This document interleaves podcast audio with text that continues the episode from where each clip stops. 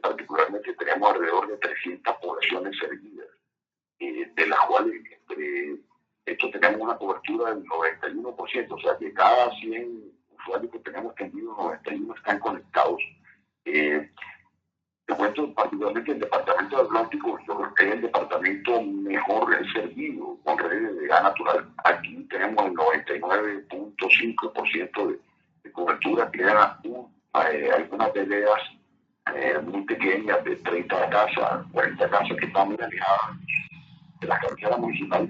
Pero aspiramos a llegar a, tener esa meta de 100% de, de cobertura. Nosotros obviamente que el país no se para en materia de infraestructura de, vivienda. Cada vez que hay una urbanización, nosotros seguimos extendiendo a, hacia esas, a esa nueva población, a esas nuevas viviendas. Pero digamos, en las cabeceras municipales de estos, los departamentos donde nosotros eh, servimos, todas atendidas